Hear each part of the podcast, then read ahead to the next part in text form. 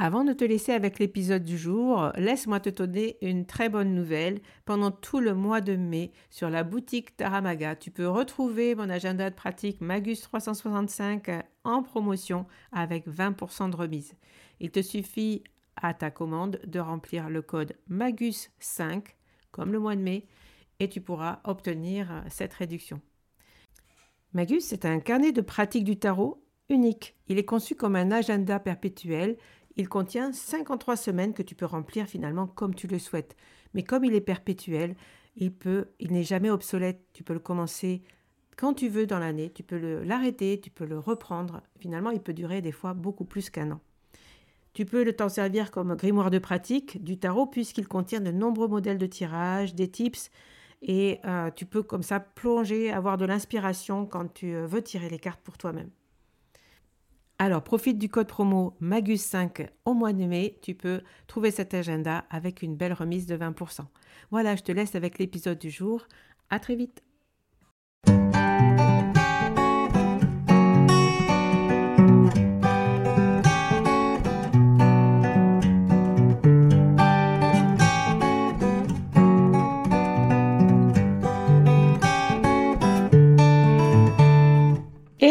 Bienvenue sur le podcast Le Magicien, un podcast qui va parler tarot, mais aussi d'entrepreneuriat, de liberté et de comment oser prendre sa place. Je m'appelle Fabienne Larnicole, je suis formatrice et coach. J'utilise le tarot comme outil de compréhension de soi et de communication avec l'invisible. Je le transmets à travers mes accompagnements et mes formations. Sur tous ces sujets, je te dévoilerai les coulisses de mon métier et comment le tarot m'a aidé à avancer dans ma vie et à libérer mon potentiel. J'espère que tu pourras y trouver des clés pour vivre ce qui t'inspire. Chaque semaine, seul ou avec mes invités, nous allons explorer ensemble les enseignements du magicien. Alors si tu es prêt ou prête à me suivre, installe-toi et c'est parti pour l'épisode du jour. Mais qui est Cour de Guéblin? Antoine Cour de Guéblin. Si vous connaissez ce nom, c'est que vous l'avez rencontré dans vos recherches sur le tarot. Si vous ne le connaissez pas, sachez que sans lui, vous ne vous intéresseriez pas au tarot aujourd'hui. C'est le tout premier à avoir jamais écrit sur le tarot. Et en même temps, il écrivait un peu n'importe quoi, et il a lancé la mode du tarot vraiment malgré lui. Va voir ce qu'il a écrit sur le tarot, mais je voudrais le replacer dans son contexte dans le contexte de son œuvre et le contexte historique parce que résumé court de Guéblin à son apport au monde du tarot, c'est regarder ce personnage que par le petit bout de la lorgnette, un peu comme Pamela Coleman Smith dont on avait parlé dans un autre épisode. Si on prend un peu de recul sur les légendes qu'il raconte autour du tarot, on découvre un personnage vraiment intéressant, très très intense et qui finit par se cramer. C'est un érudit spectaculaire, engagé, courageux, qui s'est lancé dans une œuvre immense, à la fois originale et complètement délirante, voire désespérée. Et je pense que connaître son histoire peut nous permettre de considérer les légendes autour du tarot avec un peu plus de recul et nous aider à affiner notre esprit critique. Antoine Cour de Guéblin naît en 1728, c'est-à-dire dans le contexte des persécutions religieuses en France. Louis XIV a révoqué l'édit de Nantes, qui garantissait la liberté de culte, et Louis XV a intensifié les persécutions contre les protestants. Le père d'Antoine est protestant, c'est un prêcheur engagé, notamment pendant une grave période de rébellion, la guerre des Cévennes. Il a créé un établissement clandestin où se forment les pasteurs de France alors que c'est interdit, et il coordonne les différentes églises protestantes de France pour empêcher cette religion de mourir dans des schismes. Et jusqu'à sa mort, son père se consacre à l'appel à la tolérance. Notre Antoine à nous, né en 1728, donc en plein dans ce contexte-là. Antoine a le même nom que son père, Antoine Court, mais au moment de partir faire ses études en Suisse, il va ajouter deux Guéblin parce que ça fait noble et ça va l'aider pour échapper aux persécutions. Après des études de théologie à l'Académie de Lausanne, il va devenir pasteur et se consacre à son tour à coordonner les différentes églises protestantes pour maintenir les liens entre elles. Donc il fait comme son père, mais il va finir par trouver sa propre voie à lui pour lui, il pourra mieux défendre les principes de la tolérance religieuse s'il passe par l'écriture et l'érudition, parce que c'est plus son truc. Alors il quitte la Suisse pour Paris parce qu'il pense qu'il y sera en meilleure position pour plaider la cause du protestantisme en France. Il écrit un livre politique, un peu dans la même mouvance que Voltaire, quand il défend les affaires Calas et Sirven, qui sont des histoires d'accusations injustes dues à la discrimination religieuse. Et ensuite, de Guéblin crée le musée de Paris, qui est une sorte de point névralgique où il fait remonter toutes les informations cruciales pour la communauté protestante. Et enfin, il se met à défendre l'indépendance américaine. Donc il est vraiment très très très engagé. Il s'intéresse à l'influence, il s'intéresse à l'érudition. Donc il est tout naturellement amené vers la franc-maçonnerie. Il entre d'abord dans une loge qui s'appelle les Amis Réunis en 1771. Ensuite, il passe dans la loge des Neuf Sœurs, où il assiste en 1778 à l'initiation de Voltaire lui-même, avant d'être rejoint par Benjamin Franklin, alors ambassadeur américain en France. Et dans cet endroit-là, on discute ésotérisme, mythologie, humanité. Et c'est dans ce contexte-là qu'il va se lancer dans la rédaction de l'œuvre qu'il a rendue célèbre. Le titre complet de son ouvrage, c'est Le monde primitif, analysé et comparé avec le monde moderne. Alors l'idée est en rapport avec sa culture protestante et avec son ambition de réconcilier les hommes par-delà leurs différences religieuses. Donc ça, c'est intéressant. Déjà, Martin Luther, qui est l'initiateur du protestantisme, considère que tous les malheurs des hommes viennent de la perte de leur langue primitive, originelle et unique. Et donc, Cour de Guéblin va prendre cette idée-là, il va la pousser le plus loin possible. Donc, pour lui, Dieu a conféré la perfection à l'homme, mais aujourd'hui on a perdu cette perfection. Et aussi, tout se comprend avant tout par le langage. La langue primitive parlée par les hommes était forcément parfaite, parce que à ce moment-là, il y avait une vraie correspondance entre les mots et les choses, alors qu'aujourd'hui, nos mots ne sont plus que des sons arbitraires. Et pour retrouver la vérité originelle qui a été donnée par Dieu, il faut retrouver la langue primitive. Et pour la retrouver, on va la déduire des traces qu'on peut encore en trouver dans le monde moderne. C'est ça son idée. Alors il lance son projet avec une publicité dans un journal qui s'appelle Les éphémérides du citoyen. Il le lance en 1772. Et c'est une publication par abonnement, ce qui est assez rare à l'époque, d'autant plus que ces livres vont être extrêmement chers, parce que ce sont des livres très grands et avec beaucoup de gravures. De Guéblin promet l'origine du langage et de l'écriture, la grammaire universelle, l'alphabet et le dictionnaire de la langue primitive, les rapports de tout cela avec nos alphabets, nos grammaires et nos langues modernes. Rien que ça. C'est impressionnant et prometteur, c'est très très séduisant. Donc la publicité fonctionne, il obtient directement 800 abonnés, ce qui est énorme. Il va donc faire plusieurs volumes. Le premier volume s'appelle Plan général allégorie orientale et c'est le moment où il pose les bases de son système, qui repose sur l'idée que toute la diversité d'aujourd'hui vient d'une seule et même racine, et la racine c'est l'agriculture. Pourquoi? Parce que le besoin primordial de tous les hommes c'est la faim, par conséquent l'histoire de l'agriculture c'est l'histoire la plus fondamentale racontée par les hommes, et donc pour De Guéblin les mythes fondateurs ne sont rien d'autre que des allégories qui parlent uniquement de l'agriculture, et on peut tout interpréter selon cet angle-là. Lui, les noms des anciens dieux et des anciens héros n'ont de sens que par rapport à l'agriculture aussi, mais aujourd'hui on les comprend plus, et pour ça il faut remonter à la langue primitive dans laquelle ils font vraiment sens. Donc langue primitive qu'on n'a pas encore retrouvée, ça c'est pour plus tard. Et il continue avec les volumes qui suivent, il va commencer à trouver des points communs un peu arbitraires entre différentes langues, il va trouver des ressemblances entre différentes écritures, et comme il sélectionne que les exemples qui vont bien, ça a l'air convaincant, mais historiquement ça tient pas beaucoup. Le monde primitif rencontre un franc succès. Il a des thèses séduisantes. Tout le monde est impatient de voir le fameux dictionnaire de la langue primitive qu'il n'arrête pas de teaser. Et Cour de Guéblin devient célèbre, au point de décrocher le titre de censeur royal, ce qui est une réussite juste extraordinaire pour un protestant. Louis XVI lui-même achète 25 exemplaires du premier ouvrage. Parmi les abonnés, il y a Marie-Antoinette, Diderot, d'Alembert, Benjamin Franklin, beaucoup d'autres personnages célèbres à l'époque. Et aussi, il faut avouer qu'il est en train de défendre une idée qui est originale et intéressante, parce que son système implique que l'homme primitif n'est ni un sauvage ni un sous-homme. C'est aussi l'idée que toutes les différences entre les hommes ne sont que relatives, donc c'est aussi un appel à la fraternité. Il a aussi l'idée d'expliquer les évolutions de la langue en fonction des évolutions des besoins des hommes, des rapports sociaux, de la politique, ce qui est vraiment intéressant d'un point de vue anthropologique. l'idée est intéressante. Presque vous commencez à voir ce qui va poser problème, il part d'un postulat qui est très simple et facile à comprendre. Les hommes ayant les mêmes organes de la parole et les mêmes besoins, ils ont forcément commencé par avoir une seule langue, ok? Une fois l'idée posée, Antoine va l'utiliser pour interpréter tous les faits qui lui paraît aller dans ce sens-là. Donc les différents systèmes d'écriture, les calendriers, les blasons, les monnaies, etc. Vous voyez que le problème, c'est qu'il s'y prend complètement à l'envers. Parce que si tu décides de ta théorie et qu'ensuite tu vas chercher une collection de faits pour la prouver, ben c'est pas fiable parce que tu vas forcément choisir les faits qui vont bien et laisser de côté ceux qui vont pas, et tu vas les interpréter de la façon qui va bien pour prouver ton hypothèse. Et donc ton hypothèse peut bien être complètement fausse, ça va lui donner une apparence de réalité, mais ça suffit pas. Deuxième problème, cette façon de faire l'amène à complètement nier la diversité des histoires et des cultures. Parce que pour lui, tout fait sens par rapport à sa façon de penser à lui, c'est-à-dire par rapport à sa culture, à lui, à sa façon d'interpréter les signes et les sons. Il ne conçoit juste pas que d'autres cultures puissent penser autrement, puisque son idée fondamentale, c'est qu'il n'y a qu'une seule culture originelle. Et donc, en fait, plus ça avance, plus il est visible que son système est complètement fermé. Et en fait, on a l'impression qu'il a survendu son idée d'origine et qu'après ça, il va consacrer toute son énergie et tout son temps à faire un travail immense pour prouver que son idée était juste parce que bah maintenant qu'il a vendu les abonnements super chers, il est coincé.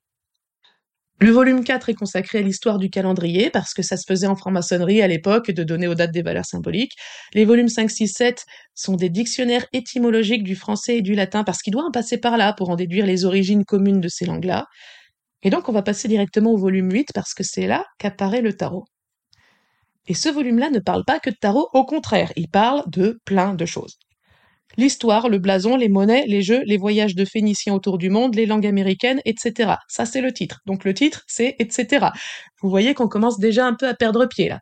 C'est un livre qui fait 730 pages. Le tarot en prend une soixantaine avec une trentaine qui sont rajoutées à la fin par un autre auteur. Et Cours de Guéblin commence le passage sur le tarot avec un gros effet.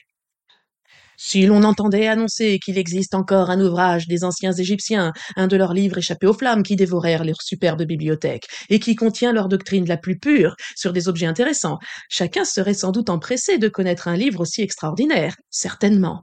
Eh bien, ce livre de la vieille Égypte, c'est le jeu de tarot, ce sont les cartes.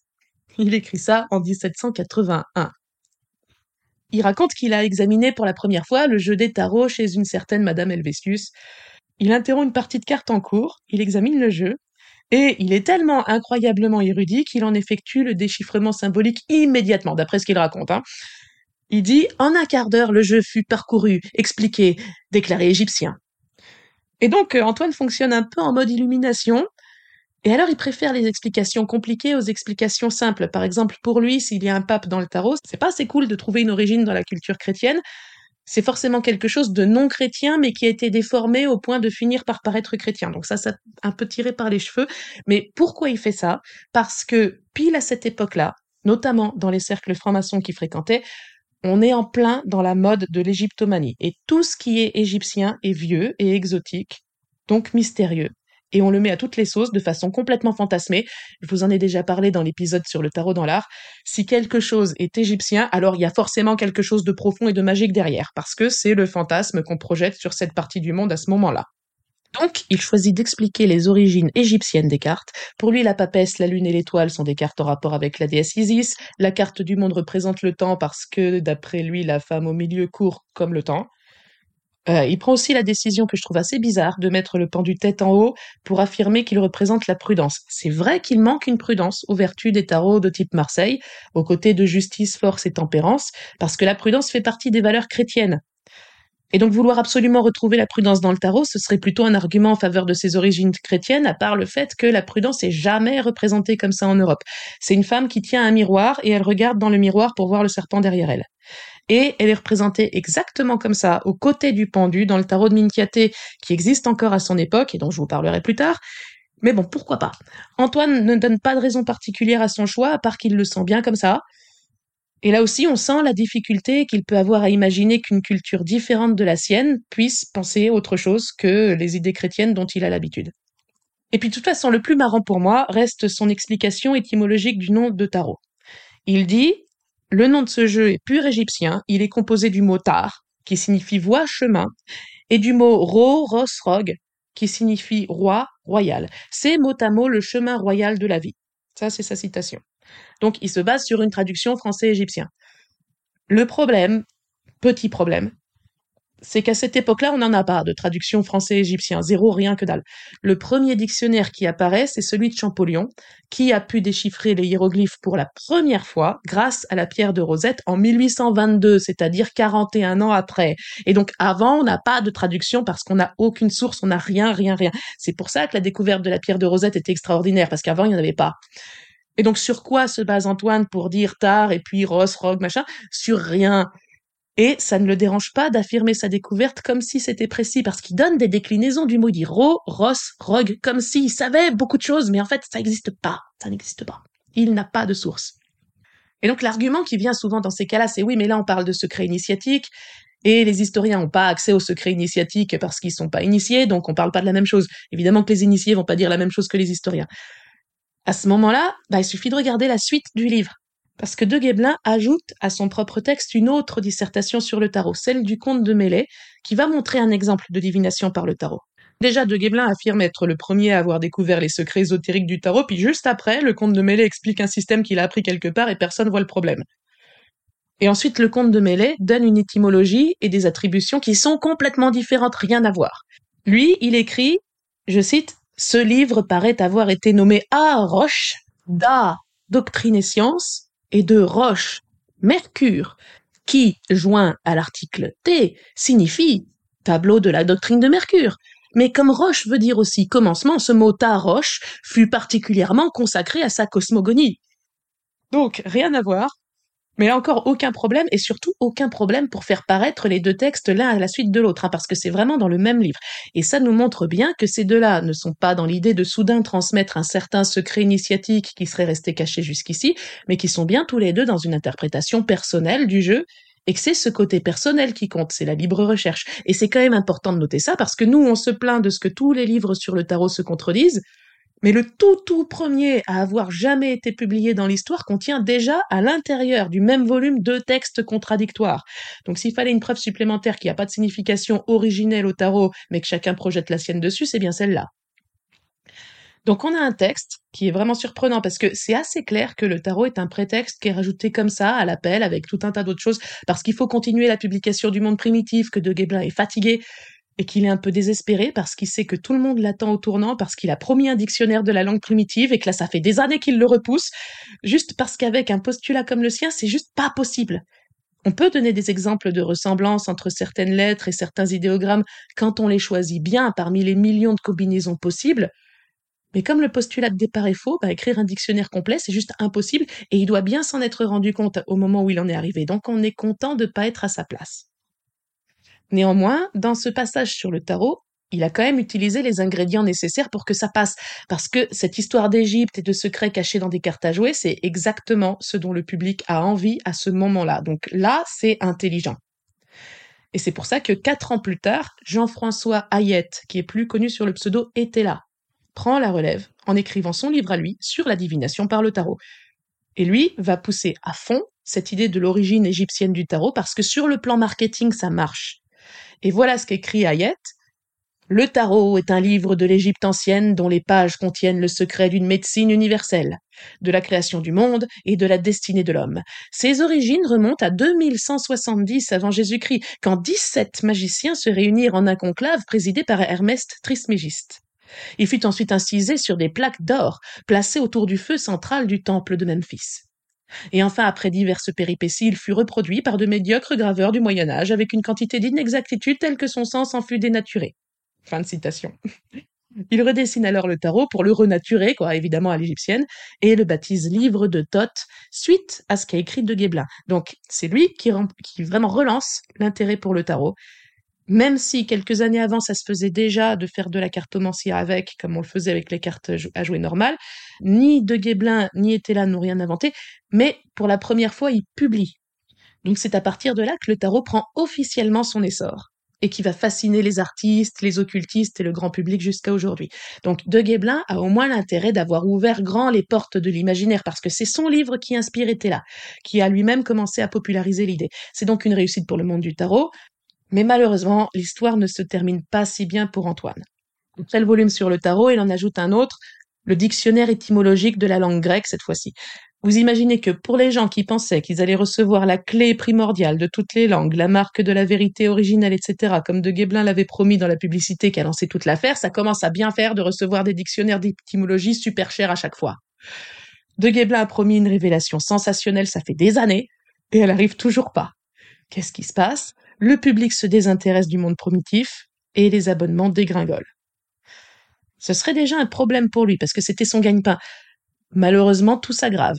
Je vous ai dit tout à l'heure qu'il avait lancé une initiative vraiment intéressante pour la communauté protestante, ce fameux musée de Paris, l'endroit où transitaient toutes les informations importantes de la communauté pour les transmettre à des personnes influentes susceptibles de faire avancer la cause.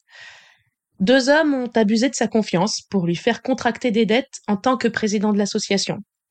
Et du coup, de Guéblin se retrouva tourmenté constamment par des créanciers qu'il ne connaissait pas sans jamais savoir combien il devait. Et toutes ses économies y passèrent. Et quand il mourut, il était depuis un mois au bout de ses ressources et il était dans le plus triste dénuement et c'était horrible. Il laissait trente mille livres de dettes, les créanciers ont fit saisir le musée en même temps que tous ces papiers qui furent vendus aux enchères.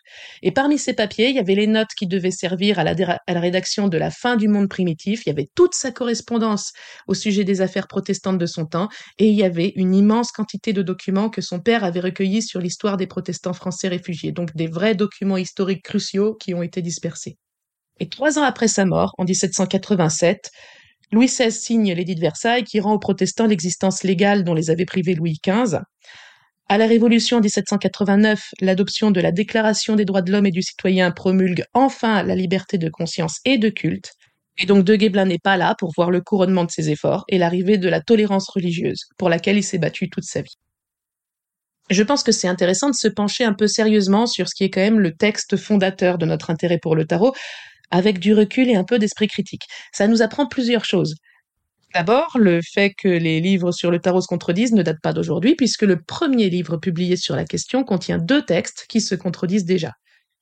Ensuite, bah, qu'il ne faut pas se laisser impressionner par l'érudition de quelqu'un ou par le fait qu'il présente une hypothèse séduisante parce qu'elle donne l'impression de donner du sens facilement à tout un tas de choses complexes. C'est la forme du raisonnement qu'il faut regarder. Est-ce qu'il cherche ses faits en fonction de son hypothèse ou est-ce qu'il commence par regarder les faits pour en déduire une hypothèse qui fonctionne? C'est ça l'esprit critique qu'il faut absolument nécessairement entraîner, surtout quand on s'intéresse à des domaines comme l'ésotérisme. Et enfin, ça nous permet de prendre plus de recul sur notre utilisation du tarot.